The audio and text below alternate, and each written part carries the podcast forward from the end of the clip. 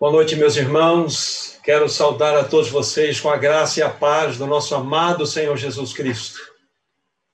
Há pouco nós oramos, eu gostaria de ainda, junto aos meus irmãos, interceder, pedir ao Senhor que nessa noite sejamos socorridos.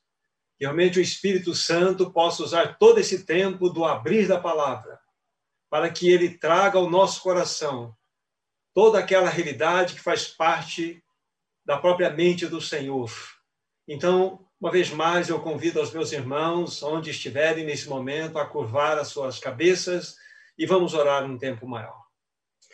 Querido Deus e Pai, em nome do Senhor Jesus, nós te pedimos, desperta os nossos corações adormecidos, quebranta-nos, por tua infinita graça, vem aquecer nossas vidas. Gere em cada um de nós fome e sede de ti mesmo, amado Senhor. O que mais necessitamos é da tua presença, por isso nós te pedimos, nesta noite, que pela tua palavra, o teu Espírito ache um caminho em nossos corações, para que nós possamos receber toda aquela verdade que tu desejas falar nessa noite nós te pedimos, querido Deus e Pai, em nome do teu Filho amado Jesus, nosso querido Redentor. Amém, Senhor. E nesta noite, queridos irmãos e irmãs, nós vamos dar continuidade ao encargo que o Senhor tem colocado em meu coração. Esta já é a terceira mensagem, o terceiro encontro, onde nós temos intitulado Uma Vida de Poder. E o que iremos fazer nessa noite? Vamos ainda trazer uma ênfase naquilo que é a mais urgente necessidade da igreja antes da volta do Senhor, que é provar um genuíno avivamento. Um avivamento que vem como mandado pelo próprio Senhor dos céus, como uma chuva serôdia, como as últimas chuvas antes da volta do Senhor. Então, nós precisamos que Nessa noite, nossos corações fiquem atentos ao falar do Senhor, pois essa é a nossa grande necessidade.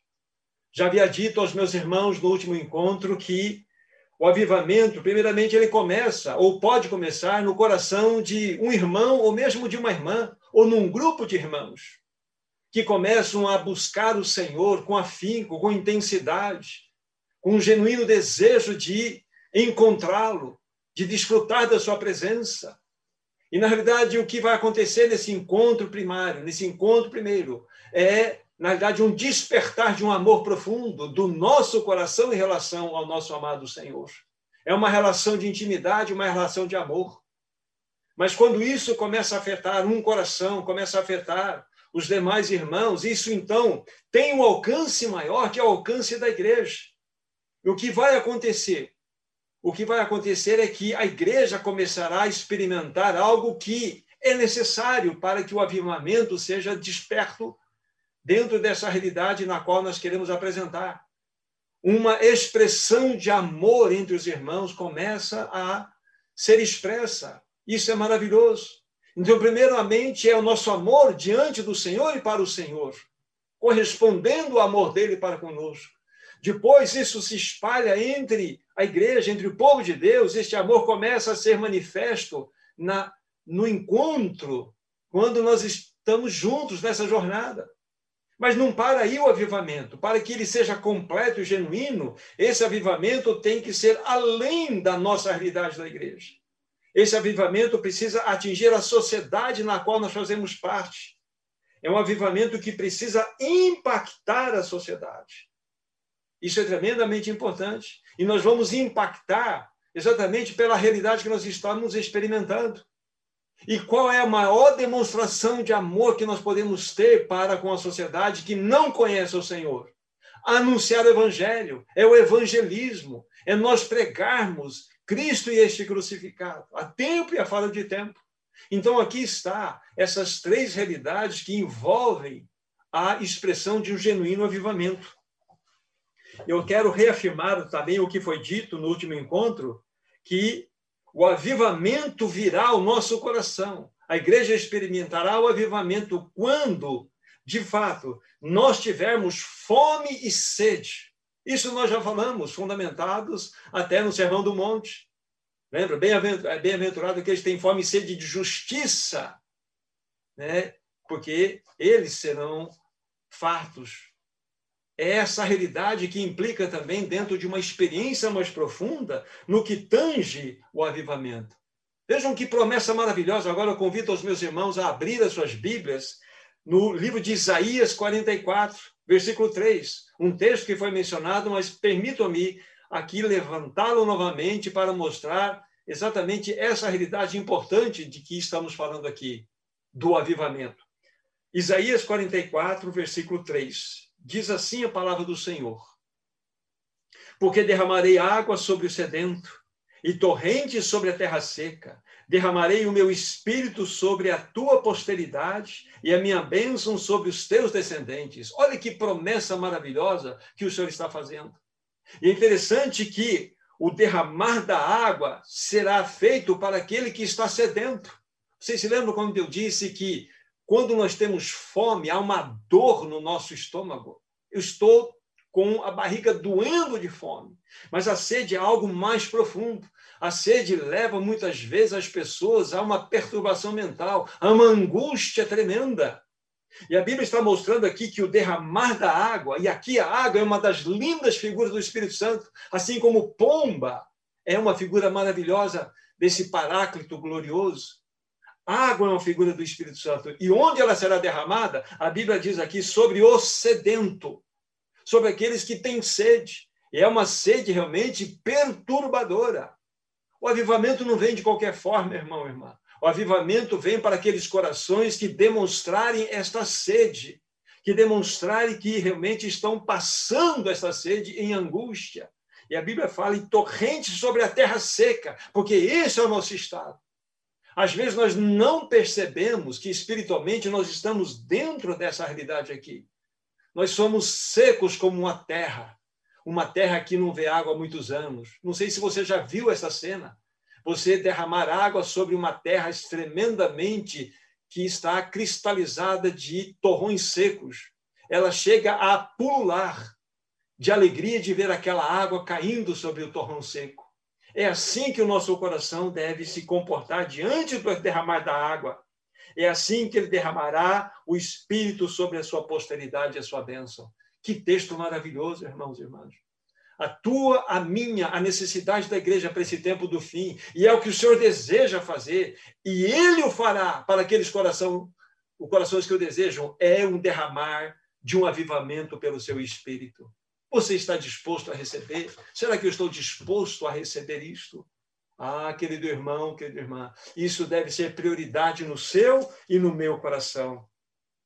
Deixa eu agregar aqui algo que vai nos ajudar a entender essa intensidade, essa angustiosa necessidade para que clamemos por um avivamento, para um derramar do Espírito Santo nesse tempo do fim. Vejamos no livro de 1 Samuel, no capítulo 1. 1 Samuel, no capítulo 1, nós vamos ler dois versículos aqui, os versículos 12 e 13. Aqui é a experiência de Ana. Vocês, ou muitos de vocês se lembram. Ana, ela era estéreo, não tinha um filho.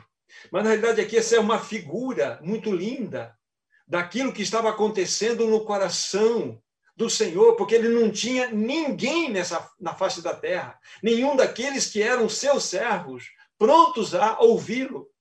Então o Senhor estava desesperado, permitam-me usar essa expressão a ele, entendam? O Senhor estava no seu coração com ele dolorido. E aqui Ana representa exatamente a dor que havia no coração do Senhor em relação a em busca de alguém para que ele pudesse manifestar a sua vontade. Vejamos então no versículo 12 e 13 o que significa um coração sedento. Demorando-se ela no orar perante o Senhor, falou Eli a observar-lhe os movimentos dos lábios. Porquanto Ana não só no coração falava, seus lábios se moviam, porém não se lhe ouvia voz nenhuma. Por isso Eli a teve por embriagada. Aqui está uma das expressões mais lindas, uma das orações mais profundas que nós temos registrada nas Escrituras, tanto do Velho como do Novo Testamento. Uma pessoa que entrou num estado tão profundo de angústia no seu coração, que ela não conseguia mais emitir palavras dos seus lábios, ela gemia no seu coração. Ela gemia a ponto de Eli a tê-la por embriagada. Mas é exatamente esse tipo de oração que vai movimentar o coração dos céus. É esse tipo de oração que vai trazer um avivamento nesse tempo do fim, queridos irmãos e irmãs. Será que nós temos Anas nesse tempo do fim, tanto irmãos como irmãs, que irão desejar o derramar do Espírito, como aqui nós estamos vendo? O avivamento não virá automaticamente. Ele virá e atingirá aquele ou aqueles corações que estiverem nesta angústia, quando estiverem gemendo diante do Senhor. Irmãos e irmãs, como é necessário nós estarmos atentos desse movimento do tempo do fim. O Senhor está procurando corações abertos, corações com os quais ele pode contar para derramar dele mesmo, da sua presença, da sua vontade, para que nós experimentemos nesse tempo do fim aquilo que é mais urgente, urgente, um avivamento. Deixa eu agregar esse texto aqui, Salmo de número 63. Salmo de número 63. Aqui nós temos também uma outra figura que nos mostra essa realidade importante. Salmo 63, versículo 1. Vejam que a palavra de Deus tem a nos dizer. Ó oh Deus, tu és o meu Deus forte, eu te busco ansiosamente. A minha alma tem sede de ti, o meu corpo te almeja como terra árida, exausta e sem água. Olha que texto precioso nós temos diante dos nossos olhos. Alguém disse certa vez que avivamento é sede de Deus, é sede do próprio Deus e não das suas bênçãos.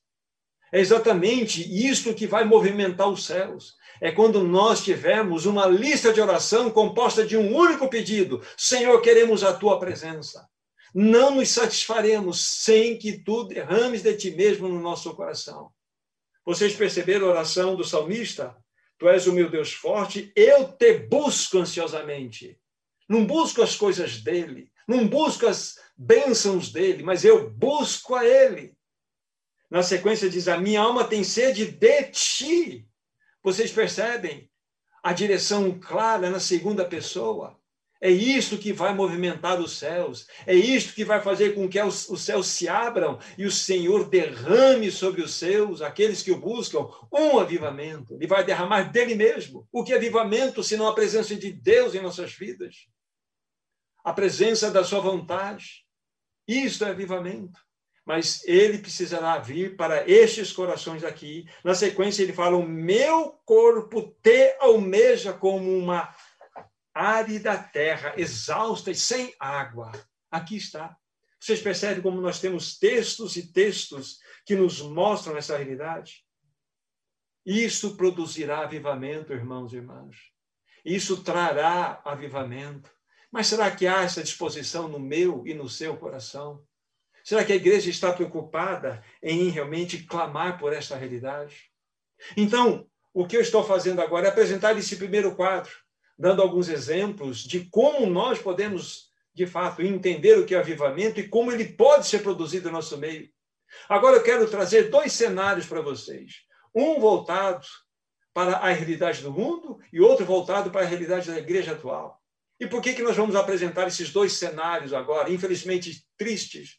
Porque é exatamente em cima desta realidade de densas trevas que estão sobre a humanidade, exatamente em cima da realidade de uma igreja que está em apostasia, é que se torna o palco ideal para a manifestação do avivamento.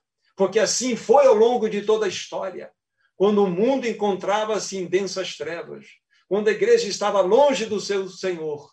Deus levantava um, dois, três, um grupo de pessoas, levantava ali um punhado de gente comprometidas ou comprometida com ele, e ele derramava do seu espírito. Será que você pode fazer parte desse grupo que o Senhor ansiosamente tem buscado no meio do seu povo? Um coração no meio de muitos corações. Um povo no meio de um próprio povo. Então, quero apresentar esse cenário, inicialmente olhando para a realidade desse mundo. Nós vivemos numa sociedade desregrada e uma sociedade degradada. Isso é, é simplesmente nós olharmos para as notícias que estão diante dos nossos olhos. Nós estamos assistindo, queridos irmãos e irmãs, o mal avançando de maneira veloz como nunca presenciamos isso em todo o tempo. O que nós estamos vendo, queridos irmãos e irmãs, é uma inversão de valores, é uma relativização da verdade. Nós estamos enxergando que é um estrangulamento da liberdade. O que nós estamos enxergando é uma banalização da vida, queridos irmãos e irmãs. É isso que está diante de nós, dessas densas trevas. O que nós estamos assistindo, na realidade, é a legalização do pecado. O pecado não só é permitido, mas ele está institucionalizado com a afirmação dos governos, com a afirmação daqueles que legislam as leis. Ou seja, o homem ele está banido Deus dessa sociedade pós-moderna. Deus não tem mais espaço nessa sociedade moderna ou pós-moderna. Deus está banido dessa sociedade. Permitam-me fazer essa seguinte consideração. Pense comigo, por favor. Nós, verdadeiramente, queridos irmãos e irmãs, nós lamentamos profundamente, profundamente, que mais de 2 milhões de vidas foram ceifadas por conta da infecção desse vírus maligno. Na verdade, isso deve tocar nossos corações de modo profundo. E isso é noticiado de maneira é, é, é, é insistente pela, pela mídia. E devemos saber desses acontecimentos. Até aí, tudo bem. Mas o que nos impressiona, o que nos chama atenção, é, mais, é que mais de 42 milhões de abortos foram promovidos ou provo provocados no ano de 2020. 2020. E, nenhuma notícia sobre isso, nenhuma atenção adequada sobre isso. São 42 milhões, ao nosso ponto de vista, de assassinatos que ocorreram. E a mídia não faz pouco caso, ou não faz caso dessa realidade. E como já disse numa situação anterior, em muitos países onde esta lei maligna do aborto é aprovada, se é comemorada, se é comemorada como se fosse o final de um campeonato de Copa do Mundo, com festa, com gritos, com lágrimas de vitória. Que mundo é esse que você vive, meu irmão, minha irmã? Que palco é esse que nós estamos apresentando? Densas trevas. E é nesse meio que a igreja está inserida, que eu e você estamos inseridos. É exatamente aqui que nós devemos, nessa realidade, mostrar uma vida de poder. Mas como iremos mostrar uma vida de poder sem sermos avivados, sem sermos revestidos do Espírito Santo? Agora, para completar essa situação, esse pensamento, há uma campanha para que haja a preservação dos ovo, ovos de tartarugas. Isso é divulgado, isso é investido milhões e milhões em ONGs para que se preserve. Eu tenho alguma coisa contra isso? De forma alguma. Mas o que nós estamos vendo é uma inversão completa de valores. Completa de valores. Este é o mundo apodrecido que eu e você estamos inseridos. E é exatamente um mundo de densas trevas que precisa ver que há um povo comprometido com a palavra, um povo que não vive por si mesmo, mas um povo que precisa ser revestido do poder. Um povo que não tem compromisso com o mundo, um povo que tem compromisso com os céus. Ah, querido irmão, querido irmã. Mas para este mundo há uma palavra, há uma palavra que Deus irá julgar. Lá em Atos capítulo 17, versículo 31, Veja o que diz a palavra do Senhor. Atos 17, 31, já vou ler para você. Porquanto estabeleceu um dia, Deus estabeleceu um dia em que há de julgar o mundo com justiça, por meio de um varão que destinou e acreditou diante de todos, ressuscitando dentre os mortos. Então, estes pecados, estes crimes, toda esta corrupção, toda essa loucura, toda essa posição de rebelião contra Deus, Deus um dia pedirá conta de cada um destes que comparecerá perante ele diante do trono branco. Ah, querido irmão, querida irmã. Então, aqui está uma palavra de um cenário que envolve este mundo, um denso, é, é uma densa realidade de trevas que está sobre esse mundo. Mas Deus não deixará impune essa situação. Deus irá julgar o mundo num dia apropriado, exatamente como a Bíblia diz aqui, por meio de um varão que destinou e acreditou, Jesus Cristo. Ele veio apregoando a justiça, a graça, a misericórdia, mostrando um caminho para que pudesse realmente para que pudéssemos receber esse caminho e sair do estado de trevas e entrar no estado de luz.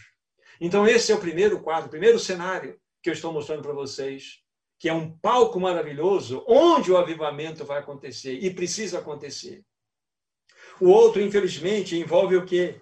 Envolve o povo de Deus, envolve a igreja do Senhor. E isso nos impressiona muito que muitos líderes religiosos estão mais preocupados em pregar sobre prosperidade, em estar ocupados com reuniões que mais parecem shows do que apresentar um culto a Deus, do que apresentar uma realidade de verdade. Para estes, a igreja não é mais a coluna e baluarte da verdade, é apenas uma casa de shows, uma casa onde ele vai aproveitar e buscar os seus próprios interesses. Irmão, irmã, a igreja está à deriva.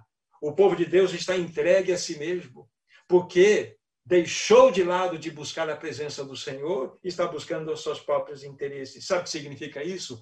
Apostasia, abandono da fé. Esses líderes estão mais preocupados em buscar os seus próprios interesses, em satisfazerem-se a si mesmos do que pregar a palavra de Deus. Não se fala mais de pecado, não se mostra mais a realidade do homem que é contrário à vontade de Deus, não se confronta mais o pecador mostrando quem ele é na sua realidade. O que se faz é passar a mão na cabeça, para passando a mão na cabeça poder alcançar o bolso daquele que está ouvindo. Deus tenha misericórdia destes que estão realmente trabalhando contrário ao Evangelho de Deus, contrário à perspectiva de Deus. Vocês percebem o palco armado? Vocês percebem realmente a plataforma adequada para acontecer o avivamento, densas trevas um mundo e uma igreja em apostasia, uma igreja em profundo declínio espiritual. Este é o palco. Veja a exortação que Deus tem, não só para o povo dele nos últimos tempos, mas também para uma liderança que é apóstata. Livro de Oséias, no capítulo 4. Livro de Oséias, capítulo 4. Temos aqui alguns versículos para mostrar aqui o que o Senhor tem a falar para estes que, de fato, estão nos caminhos que são contrários à vontade de Deus. Capítulo 4, a partir do versículo 1. Ouçam, por favor. Ouvi a palavra do Senhor, vós, filhos de Israel, porque o Senhor tem uma contenda com os habitantes da terra. Vejam só, olha a contenda que o Senhor está observando com os habitantes da terra. Diz aí, porque nela não há verdade, não há amor, nem conhecimento de Deus. O que prevalece é perjurar, jurar falso, mentir, matar, furtar e adulterar, e arrombamentos e homicídios sobre homicídios. Por isso a terra está de luto, e todo que mora nela desfalece com os animais do campo e com as aves dos céus. Até os peixes do mar perecem. Olha o quadro. Não parece que estamos vendo os últimos noticiários? está diante dos nossos olhos. E Deus está chamando a atenção do seu povo que está envolvido em toda essa humanidade. E nós vamos ver daqui a, daqui a pouco por que, que isso tem acontecido. E por onde nós temos que entrar, então, num caminho de retorno, de busca do avivamento. Mas na sequência, a palavra de Deus vai dizer, nós devemos olhar no versículo 6, o meu povo está sendo destruído porque lhe falta conhecimento. Agora veja porque falta conhecimento ao povo de Deus. Porque tu, sacerdote, olha os líderes aqui, rejeitaste o conhecimento, também eu te rejeitarei, para que não sejas mais sacerdote diante de mim, visto que te esquecestes da lei do teu Deus, também eu me esquecerei dos teus filhos. Olha que palavra de juízo. Agora veja o versículo 9. Por isso, como é o povo, assim é o sacerdote. Castigá-lo-ei pelo seu procedimento e lhe darei pago segundo as suas próprias obras. Olha que palavra. Então, se nós temos uma palavra de juízo para o mundo em trevas, Deus estabeleceu um dia que irá julgar esse mundo pelo varão perfeito, Jesus. Aqui há também uma palavra de juízo para aqueles que se dizem povo de Deus e para aqueles que se dizem líderes do povo de Deus. Aqui está. Irmãos e irmãs, isso é muito sério. Por isso que é necessário a manifestação urgente de um avivamento nesse tempo do fim. Precisamos clamar ao Senhor. É necessário clamarmos por um avivamento. Vocês se lembram que na primeira mensagem nós destacamos e enfatizamos muito que não haverá um avivamento sem que nós coloquemos a boca no pó e confessemos o nosso pecado, confessemos que nós estamos indo contrário à vontade de Deus, que nós de fato estamos andando pelos nossos próprios caminhos, caminhos tortuosos. Se não houver uma confissão genuína, confissão genuína de pecado, como nós vamos avançar por uma vida adequada, onde nós podemos de fato sermos aqueles que anunciam a palavra e vivem a palavra. Nós não separamos doutrina de vida, nós devemos ser pessoas coerentes que vivam uma vida de demonstração. É isto que o povo lá fora precisa ver em nós. Então, é urgente a necessidade do avivamento. Já tenho enfatizado que avivamento é sede de Deus por sua presença. Irmão, irmã, ele precisa ser o teu e o meu primeiro amor. Ele precisa ser o nosso único amor. E sabe qual é o grande problema? Por que, que nós não estamos experimentando o avivamento? Guarde bem isso. É porque nós temos outros amores. Nós temos outros amores em nosso coração. O nosso coração é dividido, não é totalmente dele. Nós queremos sim até a presença dele, nós queremos sim até desfrutar da vontade dele, mas nós temos coisas dentro do nosso íntimo que nós não abrimos mão. Nós temos outros amores. Nós não estamos como Ana, angustiada a ponto de não ter mais palavras em seus lábios, apenas gemidos no seu, no seu coração, dizendo: Senhor, eu quero, Senhor, eu quero, Senhor, eu quero. E no nosso caso, queremos a Ti, Senhor, queremos a Ti. Não haverá avivamento se nós não formos completamente consagrados a Ele. Precisamos, queridos irmãos e irmãs, ser conquistados totalmente pelo Senhor. Se nós não formos totalmente dele, se nós não tivermos como nosso primeiro amor, se nós não tivermos a Ele como nosso único alvo e objetivo de oração, não haverá avivamento. Não é sério isto? Então aqui está esse quadro. Esse quadro que acabamos de apresentar para vocês, dividido em duas partes. O mundo está em densas trevas. A igreja está em apostasia. Então aqui está um terreno fértil para que Deus manifeste o seu avivamento. Será que ele pode contar com o seu coração? Será que ele pode contar com o meu coração? Será que ele encontra no nosso meio corações dispostos a serem usados por Ele, serem trabalhados por Ele. Esse é o grande ponto. E hoje, no tempo que nós vamos então gastar até o fim, diante de tudo que nós falamos até agora, eu quero fazer o quê? Eu quero apresentar dois importantes princípios.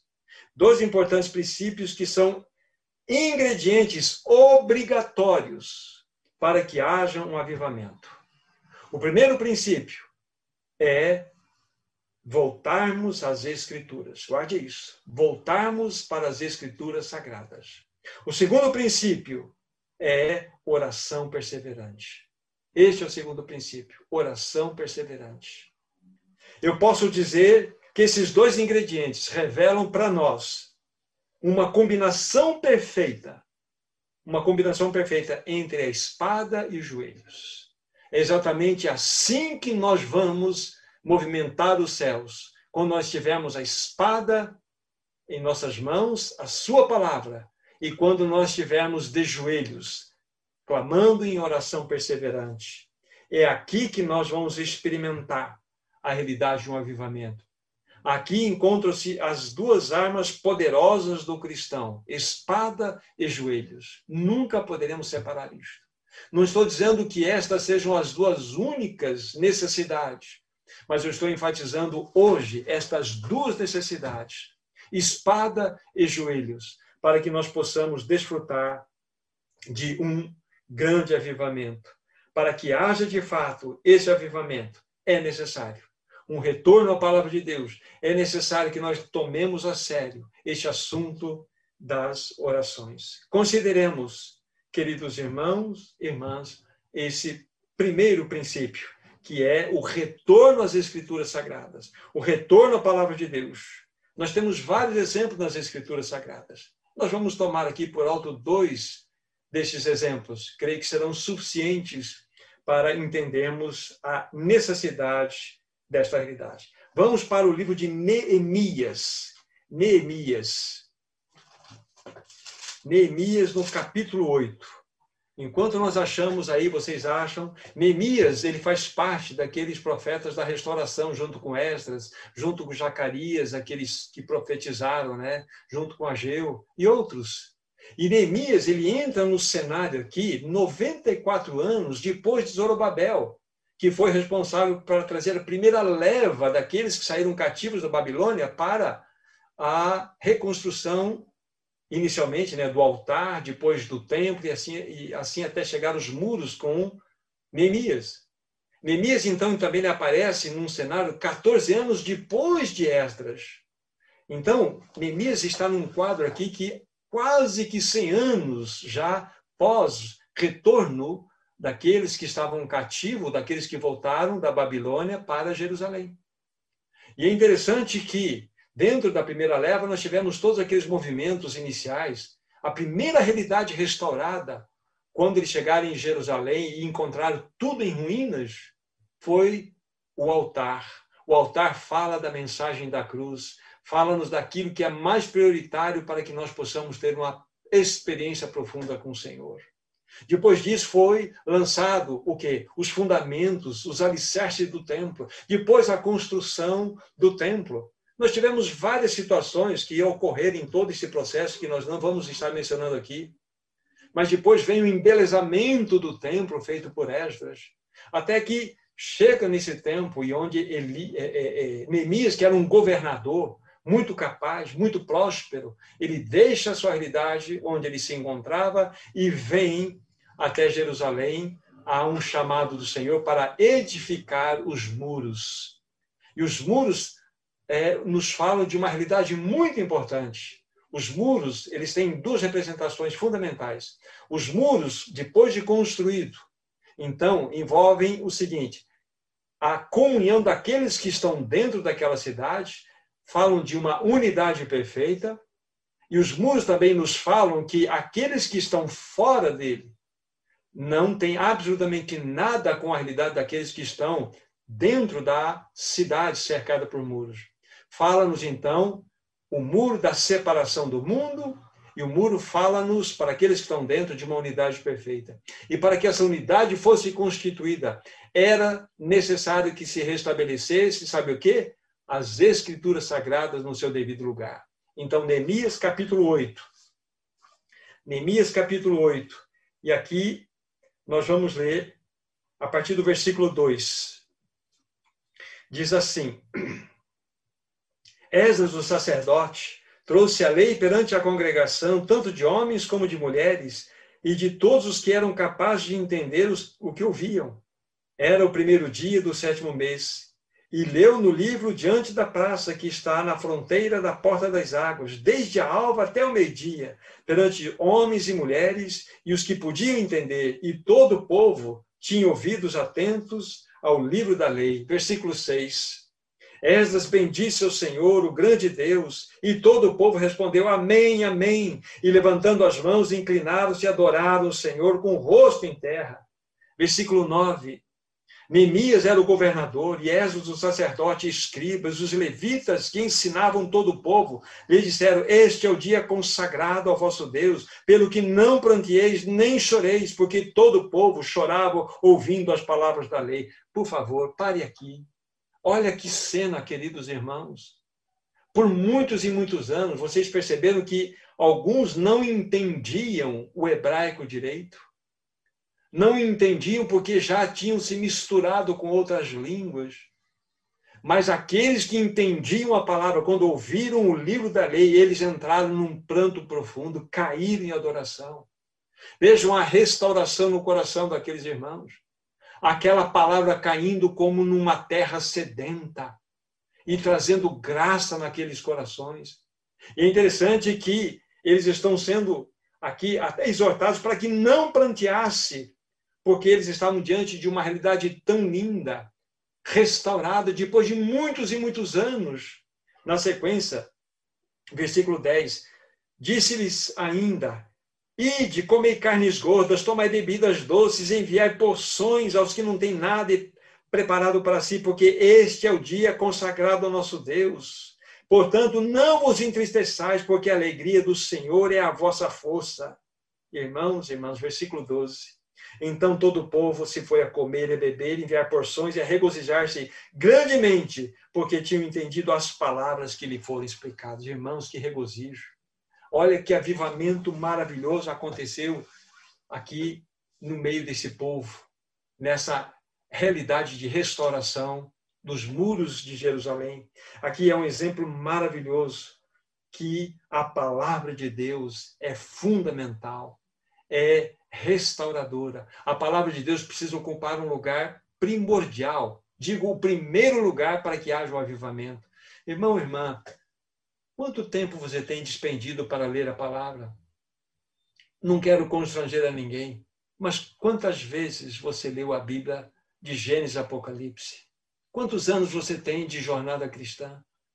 Irmão, irmã, é necessário que nós nos alimentemos diariamente da palavra de Deus porque ao lermos a palavra de Deus, nós tocamos a mente do Senhor, nós tocamos o seu coração. Então aqui está, nesse primeiro exemplo, né, maravilhoso que aconteceu com este profeta da restauração. Deixe-me dar um segundo exemplo sobre esta importância. Olha que texto maravilhoso. Irmãos, é um, uma, um dos registros mais lindos que nós temos de avivamento no Velho Testamento. Olha comigo, por favor, Segunda Reis, Segunda Reis, no capítulo 22. Olha que texto maravilhoso nós temos diante dos nossos olhos. Segunda Reis, capítulo 22, versículo 8. Como estava dizendo, é um dos registros mais lindos que nós temos de avivamento. Depois vocês vão estudar os avivamentos que aconteceram, lógico, em especial aqueles reis que faziam parte do reino do sul, reino de Judá. E vocês vão perceber como que Deus agiu no meio daquele povo. Em especial aqui nesse reinado, reinado de Josias, de Josias, um reinado maravilhoso, um reinado realmente que o Senhor deu toda a sua aprovação. E ele encontrou um reinado completamente corrompido um reinado onde o templo tinha sido profanado, um reinado que os seus antecessores, alguns deles, sacrificavam seus próprios filhos ao deus Moloque, um reinado que tinha dentro do próprio templo é, é, é levantado tem, é, é, é, ídolos pagãos. Então era um templo profanado. E Josias encontrou esta realidade. E o que chama atenção é que Josias começou a reinar com oito anos de idade. Então, como uma criança pode tomar decisões tão importantes? E o Quias, o sumo sacerdote, aproximou-se dele e ganhou o coração daquele jovem. E aquele jovem se rendeu à palavra de Deus se tornou um dos reis mais preciosos que o Reino do Sul pôde presenciar. Como é importante nós acompanharmos os jovens, como é importante o nosso testemunho para aqueles que estão agora saindo, vamos dizer assim, dentro da sua jornada inicial, com a nossa vida, com o nosso testemunho. Mas vamos verificar aqui o que este sumo sacerdote Ilquias, ele encontrou nos escombros do templo. O templo estava abandonado, estava completamente deixado de lado. O povo estava em profunda idolatria, mas quando veio o reinado de Josias, o sumo sacerdote, então com todos os recursos que seriam dados pela coroa, ele iria restaurar o templo. E vejam só o versículo 8, o que, que ele acha. Então disse o sumo sacerdote Uquias ao escrivão Safã: Achei o livro da lei na casa do Senhor. E o Quias entregou o livro a Safã e este o leu. Irmãos, olha que expressão, achei o livro. O dia que isso for realidade no seu coração, você pode ter o livro da palavra, a palavra de Deus. O livro da lei aqui era o que constava, possivelmente o Pentateuco, alguns outros livros que foram encontrados aqui. Mas para você, para mim, é a palavra de Deus. Quem sabe eu tenho muitos anos a Bíblia em minha posse, mas quem sabe num, num desses momentos o Espírito vai mostrar para você de tal forma esse livro que você vai dizer: achei o livro, achei a palavra, achei as Escrituras sagradas. Aí começa o avivamento no teu coração. Quando a igreja achar o livro, quando a igreja achar as Escrituras, começará um grande avivamento. Porque a palavra de Deus ela precisa ser anunciada. A palavra de Deus precisa ser pregada a tempo e fora de tempo. Aliás, apenas uma observação: nós não vamos ler por causa do nosso, nosso andar de tempo. Mas em Deuteronômio 17 havia uma instituição legal, um estatuto, em que, quando se instituísse um rei, o rei deveria ter a cópia da lei diante dos seus olhos. Ele deveria ler a lei todos os dias do seu reinado, para que ele fosse um rei reto, um rei segundo o coração, um rei que não se inclinasse nem às riquezas, nem às questões das corrupções, nem às idolatrias, nem às prostituições, mas um rei que governasse de maneira reta. E o que aconteceu com a grande maioria, eles esqueceram do livro da lei. O livro da lei não estava mais diante do daquele que reinava. E aqui nós temos essa cena. Achei o livro. Ele deveria estar lá, mas ele nunca era usado. E olha só que coisa impressionante na sequência. Versículo 11 em diante. Tendo o rei ouvido as palavras do livro da lei, rasgou as suas vestes e ordenou o rei Uquias, o sacerdote Aicão, filho de Safã, Acbor, filho de Micaías, e Safã, escrivão, e Asaías, servo do rei, dizendo: Ide consultai o Senhor por mim, pelo povo e por todo Judá, acerca das palavras desse livro que se achou, porque grande é o furor do Senhor que se acendeu contra nós, porquanto os nossos pais não deram ouvidos às palavras desse livro para fazer segundo tudo que nele estava escrito. O rei percebeu que toda aquela opressão, todas aquelas densas trevas que repousava sobre o reino de Judá, era em função de que os reis não tinham dado ouvidos ao Senhor. E por causa disso, eles estavam simplesmente colhendo o que a própria palavra de Deus diz. Lembra-se das promessas em virtude das obedi da, da obediência do povo? E lembre-se também das promessas que Deus fez em virtude da desobediência? Exatamente, eles estavam colhendo exatamente essas promessas negativas, porque eles tinham tirado os olhos do livro da lei. E se nós formos adiante, olhando no, no, no capítulo seguinte, nós vamos ver, ver um grande avivamento que aconteceu no reinado de Josias. Que reinado maravilhoso! Ele começa então a restaurar, ele começa a purificar o templo, ele começa a manifestar, vamos dizer assim, todas as verdades que tinham sido esquecidas ali na, na, na, na conduta daquele, daqueles reis anteriores e começou a instituir ele, ele celebra a Páscoa, ele purifica o templo. Então, nós temos um grande avivamento. E vejam só o versículo 25, que texto precioso das Escrituras Sagradas nós temos diante de nós. Antes dele, não houve rei como lhe fosse semelhante, que se convertesse ao Senhor de todo o seu coração e de toda, de toda a alma e de todas as suas forças, segundo toda a lei de Moisés, depois dele, nunca se levantou outro igual. Veja que testemunho maravilhoso. Um rei que ousou a voltar para as escrituras sagradas. Então, vocês percebem como é importante, queridos irmãos, queridas irmãs, como é importante voltarmos para as escrituras sagradas. Os nossos corações serão despertados e acontecerão cinco realidades que Josias experimentou aqui. Apenas vou nominá-las, depois elas vão aparecer lá na frente, no segundo princípio que vamos apresentar. As cinco realidades são o seguinte: que aconteceram quebrantamento, confissão, arrependimento, perdão e purificação. Deixa eu repetir as cinco realidades que é, é, Josias e todo aquele reinado experimentou depois deles terem voltado aos princípios da palavra, voltado ao livro da lei eles experimentaram quebrantamento, confissão, arrependimento, perdão e purificação. Esta é a grande realidade. É isso que acontece quando nós voltamos para as Escrituras Sagradas. Aqui está o primeiro e grande princípio. Voltarmos para a espada, a espada do Espírito. Esse princípio, quando nós o levamos a sério, nós colocamos as Escrituras no seu devido lugar, não tem a menor dúvida, Deus irá nos visitar com avivamento. Ele irá derramar dele mesmo, do seu espírito sobre nós. Agora nós precisamos avançar, queridos irmãos e irmãs, porque nós temos que falar do segundo princípio, que é os joelhos. Lembram-se? Espada e joelhos precisam caminhar juntos. E os joelhos falam-nos o quê? Da oração perseverante. Primeiro princípio, voltarmos às Escrituras. Segundo princípio é oração perseverante. E aqui um ponto extremamente importante. Nós precisamos não somente da espada para lutarmos, nós precisamos dos joelhos dobrados. Nós precisamos orar de modo incessante. Nós precisamos orar de maneira real.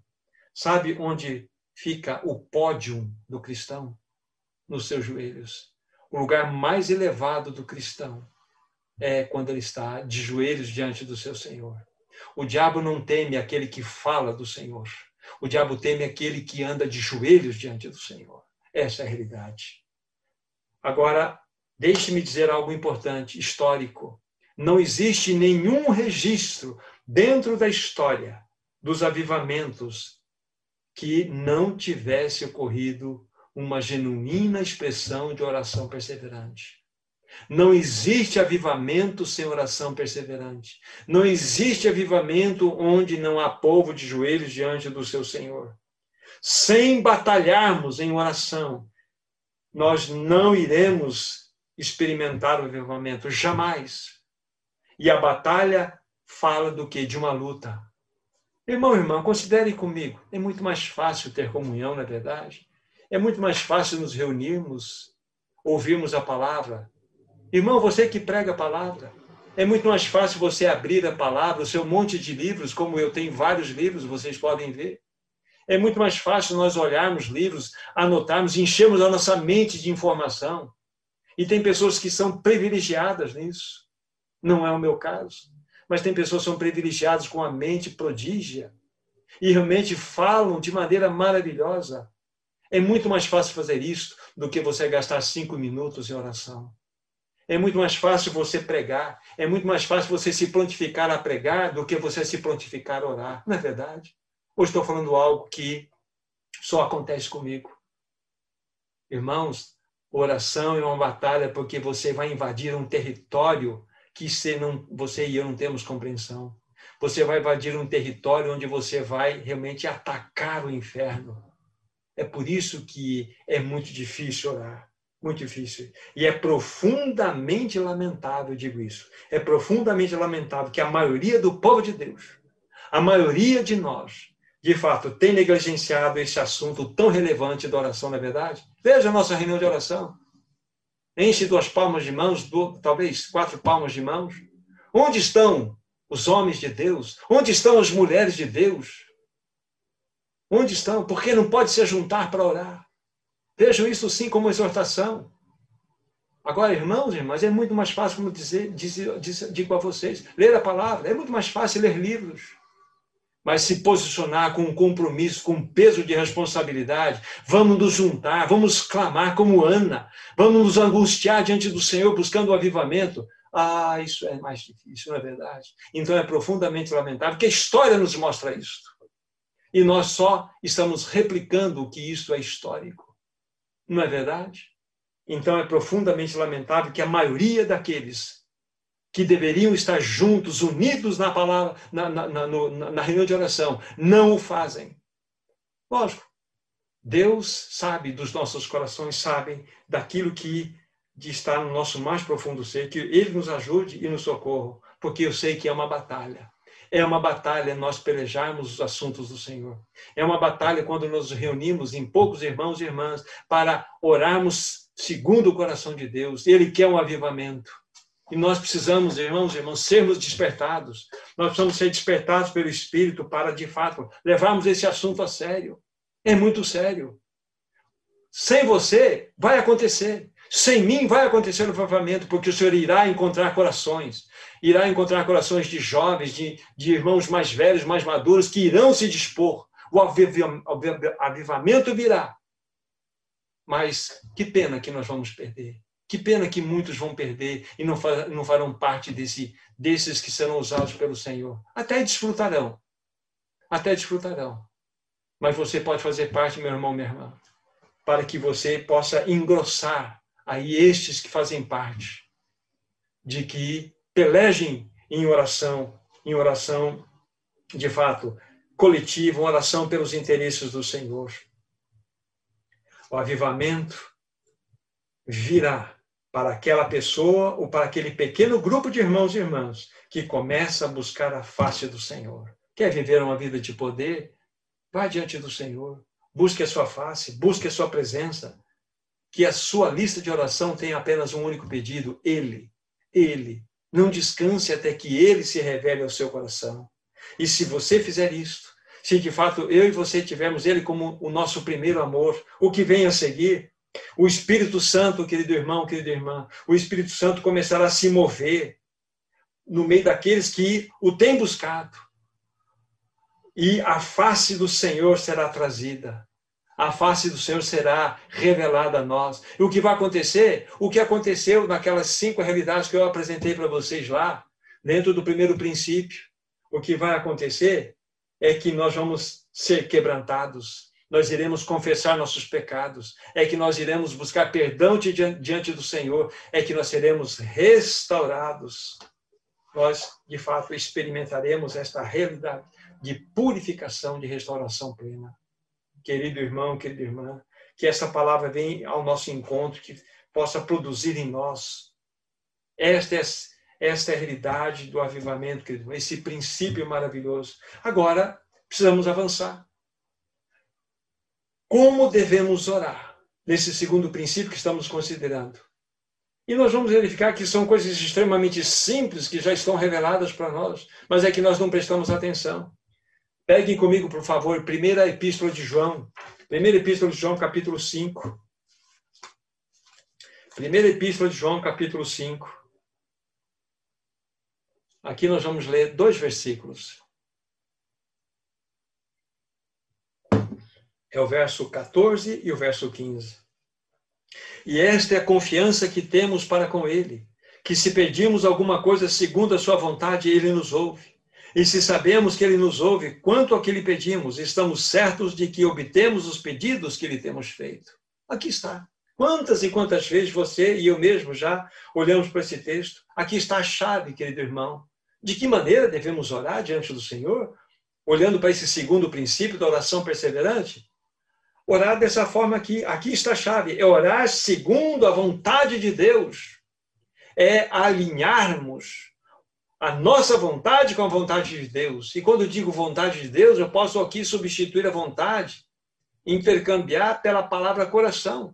É alinhar o nosso coração com o coração do próprio Deus. E para que você e eu possamos conhecer o coração e a vontade do nosso Deus, é necessário o quê? Intimidade com Ele. Como que eu vou tocar o coração dele? Como vou tocar a vontade dele? Se eu não ter intimidade com ele? Ou seja, é uma ligação íntima de corações. O nosso coração ligado em intimidade ao coração dele. Então, primeiro aspecto aqui que eu quero que fique guardado, de que maneira né, devemos nos aproximar diante dele, observando o segundo princípio, o princípio da oração perseverante, é orar segundo a vontade dele. Até agora eu não falei nada do que nós não sabemos. E não, não há novidade no processo. Agora, eu quero tomar como base a oração do Pai Nosso. Mas nós vamos nos deter apenas nos dois primeiros versículos. No Mateus capítulo 6, versículos 9 e 10. Mateus capítulo 6, 9 e 10. E daqui, olhando para este segundo princípio, nós vamos, então preste atenção, destacar dois fundamentos. Esse segundo princípio, para que ele possa ser alcançado como uma oração perseverante, ele está ele é colocado sobre dois fundamentos importantes que nós vamos considerar agora. Versículo 9. A palavra de Deus diz assim: Portanto, o Senhor Jesus dizendo aos seus discípulos que estavam desejosos de serem ensinados a orar, como diz Lucas, ensina-nos a orar.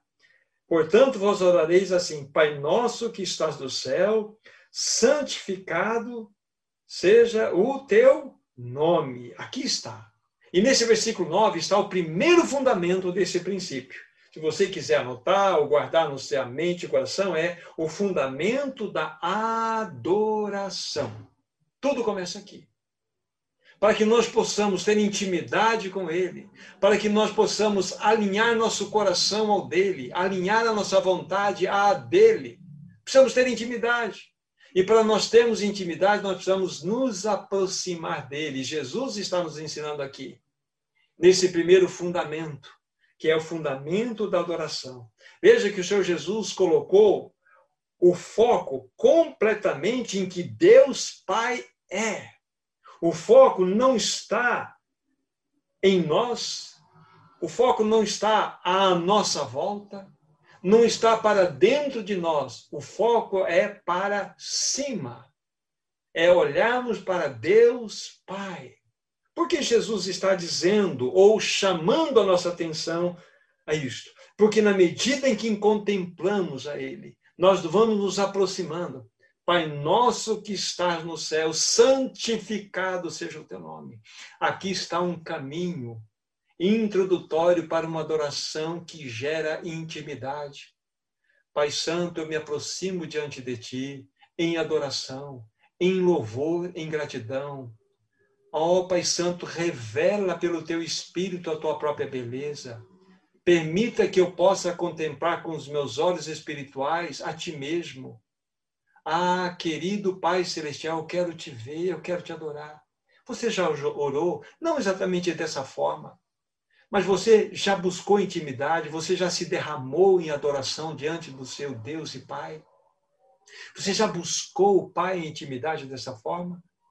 Ou você toma aquele caminho de aquelas orações que são formais, nosso Deus e nosso Pai, que está sentado no mais alto e elevado trono desse universo. Nós viemos a Ti em nome do Senhor Jesus e vamos assim repetindo coisas que nós decoramos. Querido irmão, querida irmã, está na hora de nós adorarmos. Está na hora de nós nos apresentarmos a Ele, olhando como uma pessoa gloriosa que Ele é, buscando intimidade. Olhe para Ele, Desfrute dele, olhe a presença dele, como ele gera paz, como ele gera intimidade no seu coração. E na medida em que nós vamos nos aproximando dele, querido irmão, querida irmã, o que vai acontecendo? Nós vamos tocando o seu coração.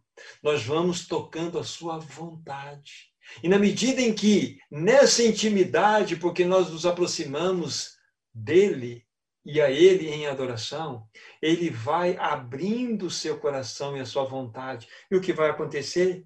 Eu e você teremos acesso à vontade dEle. Lembre-se lá de 1 João, que ele responde às nossas orações segundo a vontade dEle. Como que eu vou conhecer a vontade dEle se eu não tenho intimidade com Ele? E como que eu vou ter intimidade com Ele se eu não, não me aproximo diante dEle? E de maneira mais maravilhosa devemos nos aproximar adorando, vendo, contemplando a beleza dele. Jesus está nos ensinando isso, querido irmão, querida irmã.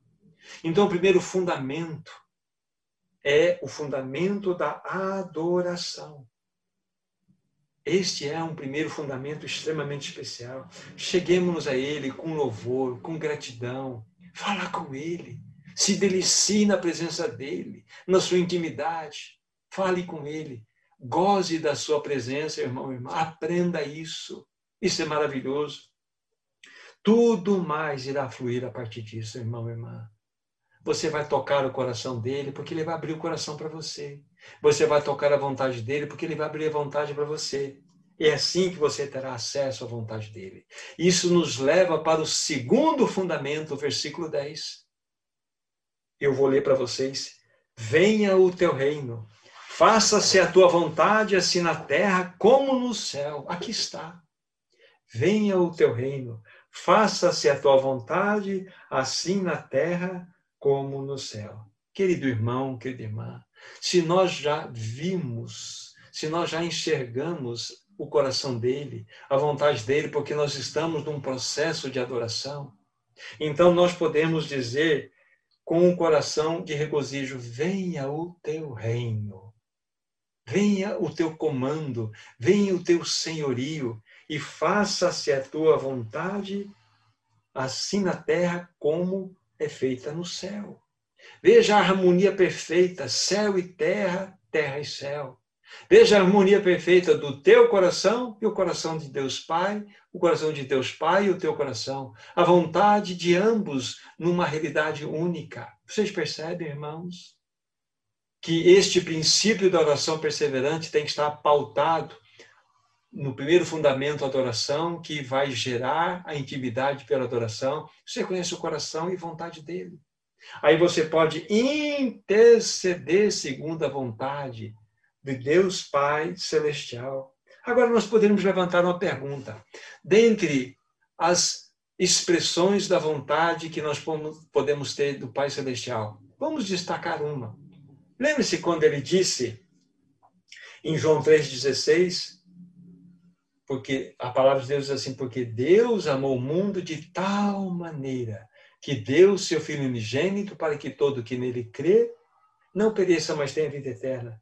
Lembre-se quando o Senhor Jesus disse: Ide por todo mundo e pregai o evangelho a toda criatura. Quem crer e for batizado será salvo, quem não crê já está condenado.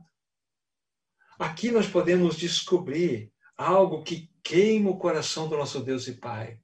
Esse amor ao mundo não é amor ao sistema. O sistema está condenado é o amor dirigido à humanidade, mundo, humanidade. Deus ama essa humanidade e Ele quer que o amor dele chegue ao teu coração e chegue ao meu coração. Deus deseja que nós oremos por essa humanidade. Deus deseja que nós oremos para aquelas pessoas que não foram salvas ainda. Deus deseja que nós oremos por todos e Ele atenderá o seu clamor. Entende, irmão, irmã? O que significa oração intercessória segundo a vontade dele é quando você conhece a vontade dele. E aqui nós vimos uma revelada diante dos nossos olhos. Não é maravilhoso isto? Nós devemos sim adorar, conhecer o coração do nosso Deus e Pai, ter intimidade. E você, na intimidade, conhece a vontade dele, conhece o coração dele. E quando você conhece o coração dele, ele revela a vontade dele. Olha o amor dele revelado por uma humanidade caída. Lembre-se, avivamento é a restauração do teu amor pelo Senhor, de um amor maravilhoso. Lembre-se que avivamento é o amor entre os irmãos, o amor que manifesta um bom perfume a todos que estão à volta. Mas lembre-se também que avivamento é o amor para as almas perdidas. Se nós quebrarmos esse terceiro aspecto aqui, nunca houve um avivamento e nunca haverá um avivamento. Nós precisamos amar o mundo, a humanidade, como Deus amou e a si mesmo, ou deu ao seu filho para que esse filho viesse a este mundo e desse a sua vida por ele. Aqui está algo maravilhoso. Aqui estão esses dois fundamentos: adoração e intercessão são as chaves para experimentarmos o avivamento são as chaves para experimentarmos uma vida de poder. Que é uma vida de poder? Deus precisa se revelar em você. É você e eu sendo cheios da presença desse Deus maravilhoso. Isso é vida de poder. É uma vida avivada.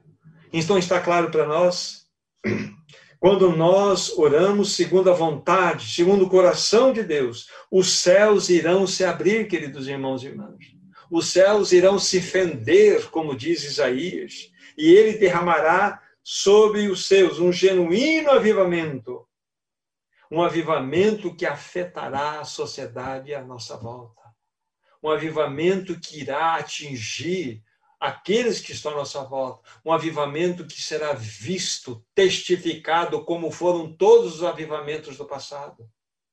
É só vocês olharem os avivamentos, avivamentos anteriores. Toda uma sociedade foi afetada por derramar do Espírito de Deus no meio do seu povo, pelo derramar da sua presença do meio, no meio do seu povo. E este avivamento, como já disse para vocês, afetará as três esferas: individual, a igreja e também a sociedade onde nós estamos inseridos, atingirá as pessoas do mundo que não conhecem o Senhor. Você olhará para as pessoas com um amor que não é seu, mas o amor do próprio Deus revelado no seu coração e no meu também.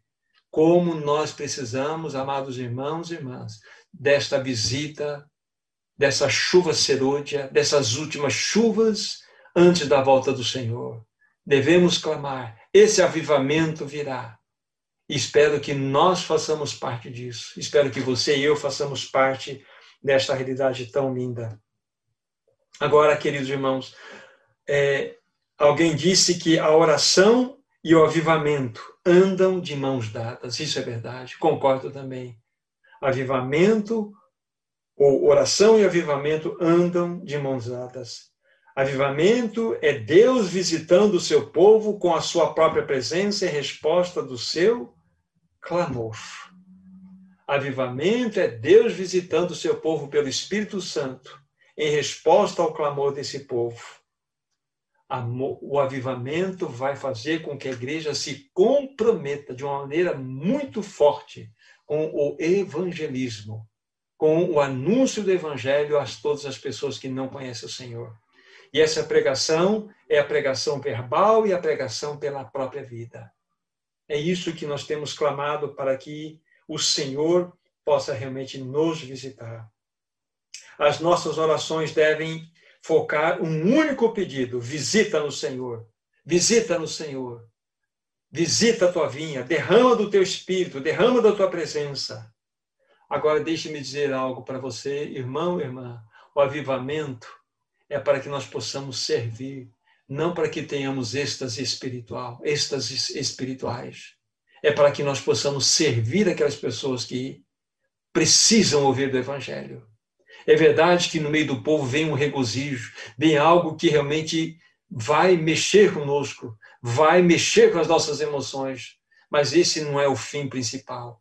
O fim principal do avivamento é para que nós possamos servir a sociedade, para que nós possamos, nesse último tempo antes da volta do Senhor, anunciar o evangelho com poder, eh, eh, anunciar o evangelho com graça em nossos lábios, com a nossa própria vida querido irmão, querida irmã, precisamos desses dois princípios, voltarmos às Escrituras Sagradas, colocarmos as Escrituras no real lugar que ela merece estar, em primeiro lugar, nos alimentar diariamente da palavra do Senhor.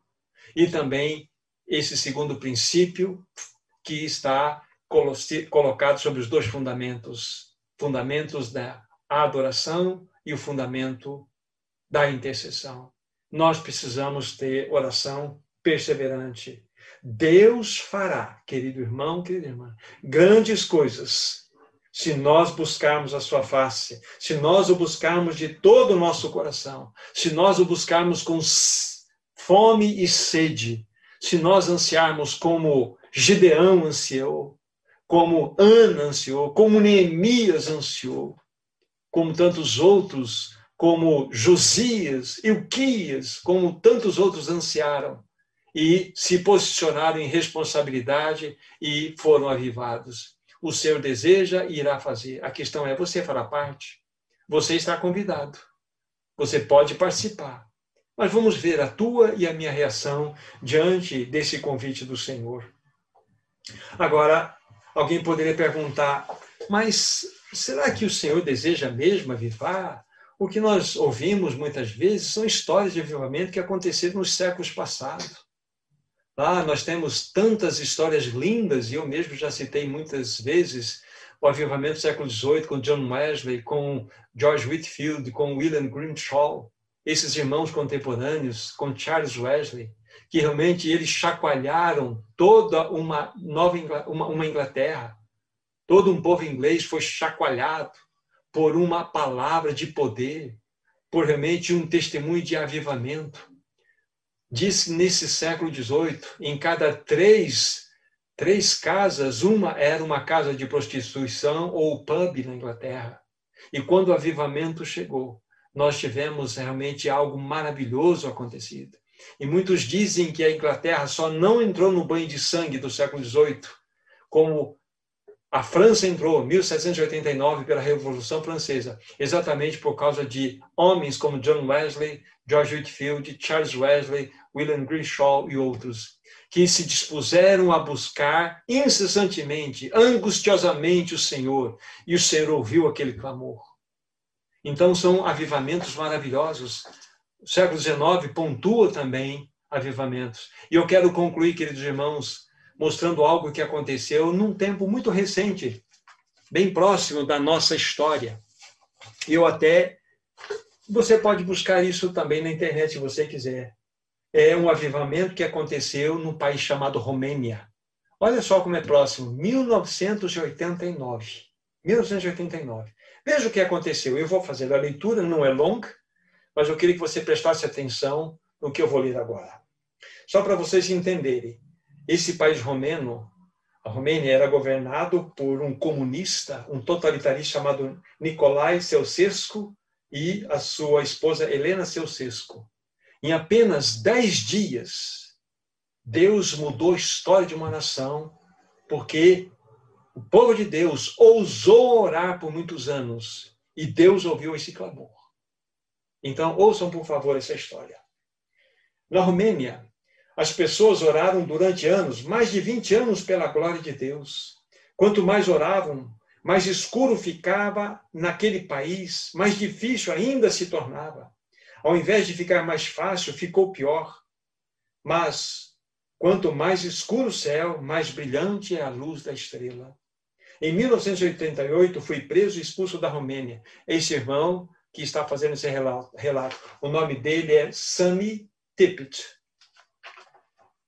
Fui expulso da Romênia e me foi dito que nunca mais me seria permitido voltar ao país. A última coisa que me disseram foi: você nunca mais porá os pés em solo romeno.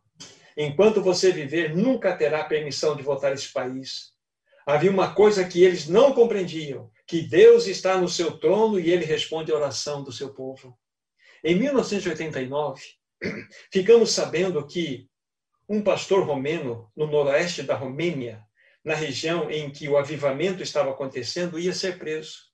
Os cristãos foram até o prédio de apartamentos no qual morava e fizeram um círculo ao redor do edifício, juntando os braços, tentando protegê-lo. A polícia secreta veio e começou a atirar na multidão, matando homens, mulheres e crianças inocentes. Quando o sangue dos mártires cristãos começou a correr nas ruas de Timisoara, que é a cidade, houve dos céus uma liberação da glória de Deus. 200 mil ateus, pessoas 200 mil ateus, pessoas que tinham sofrido lavagem cerebral desde o jardim da infância até ao nível da graduação ou da pós-graduação da universidade, que tinham sido ensinadas durante toda a sua vida que Deus não existia, se reuniram na praça principal para protestar contra o que estava acontecendo. Um pastor se levanta e começou a pregar. E à medida em que pregava, veio uma liberação da glória de Deus. Presta atenção: 200 mil pessoas se derreteram e caíram de joelhos e começaram a voz, orar em voz alta. Pai nosso que está no céu, santificado seja o teu nome. Venha a nós o teu reino. Seja feita a tua vontade, assim na terra como no céu. Levantaram-se e começaram a gritar presta atenção, 200 mil ateus gritando: Deus existe, Deus existe, Deus existe. Esta cena espalhou-se para cada um dos lugares dos maiores centros metropolitanos daquele país. A canção tema da Revolução era a canção a respeito da segunda vinda do Senhor Jesus. Um amigo meu telefonou do Texas e disse: Sami, você precisa vir para a Romênia agora. Aquilo pelo qual nós oramos por tantos anos aconteceu finalmente. A glória de Deus está no meio do nosso povo. Você precisa vir e ver. Deixei tudo o que estava fazendo e voei para Viena, Áustria, e atravessamos a Hungria de carro até a fronteira da Romênia.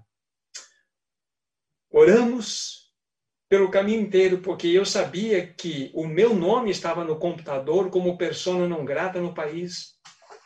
Chegamos na fronteira romena e os guardas da fronteira se aproximaram do carro. Antes da revolução, a primeira pergunta que sempre faziam era: Vocês têm Bíblias?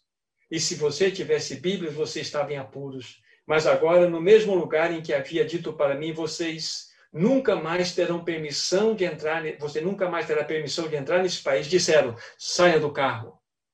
A primeira pergunta desta vez, a primeira pergunta dessa vez foi o seguinte: vocês são cristãos?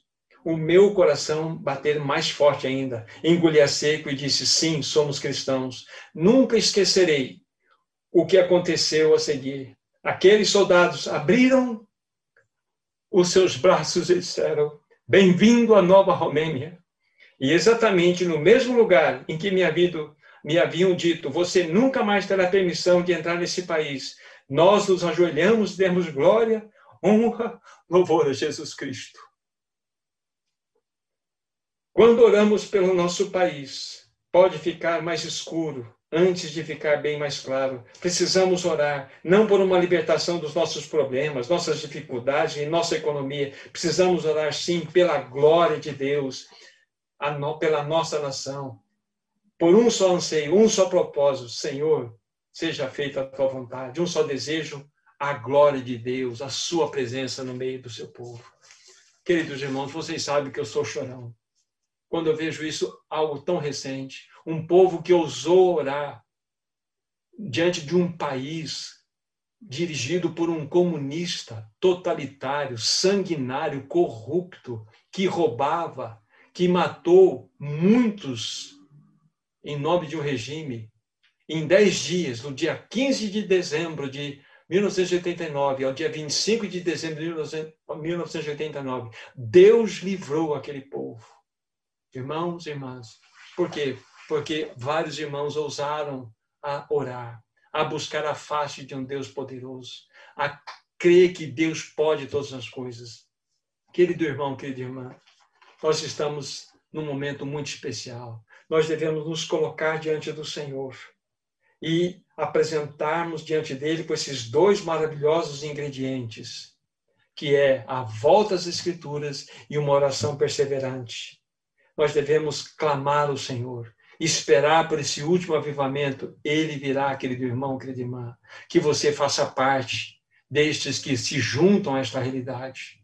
Quero também fazer parte destes, para que nós possamos experimentar a visitação do Espírito, para que nós possamos contemplar a presença do Senhor. Que o Senhor nos ajude, queridos irmãos e irmãs. Vamos orar, vamos clamar ao Senhor. Amado Deus e Pai, visita a tua vinha nesse tempo do fim aviva a tua obra, assopra o avivamento no meio do teu povo. Senhor, capacita-nos a amar a tua palavra, muito mais do que isso, capacita-nos a obedecer a tua palavra, capacita-nos a ter a tua palavra como prioridade em nossas vidas. Também nós te pedimos, faça de nós intercessores, faça de nós aqueles que oram de modo perseverante, nós queremos, Senhor, orar segundo a tua vontade. Nós queremos, Senhor, orar segundo o teu coração. Queremos a ti mesmo. Queremos, Senhor, desfrutar da tua presença. Queremos experimentar o derramar do teu espírito. Faça isso no meio do teu povo. Nós te pedimos em nome do precioso nome do precioso Jesus Cristo, nosso amado Senhor Jesus. Amém e amém. Queridos irmãos e irmãs, aí está a palavra do Senhor para o nosso coração.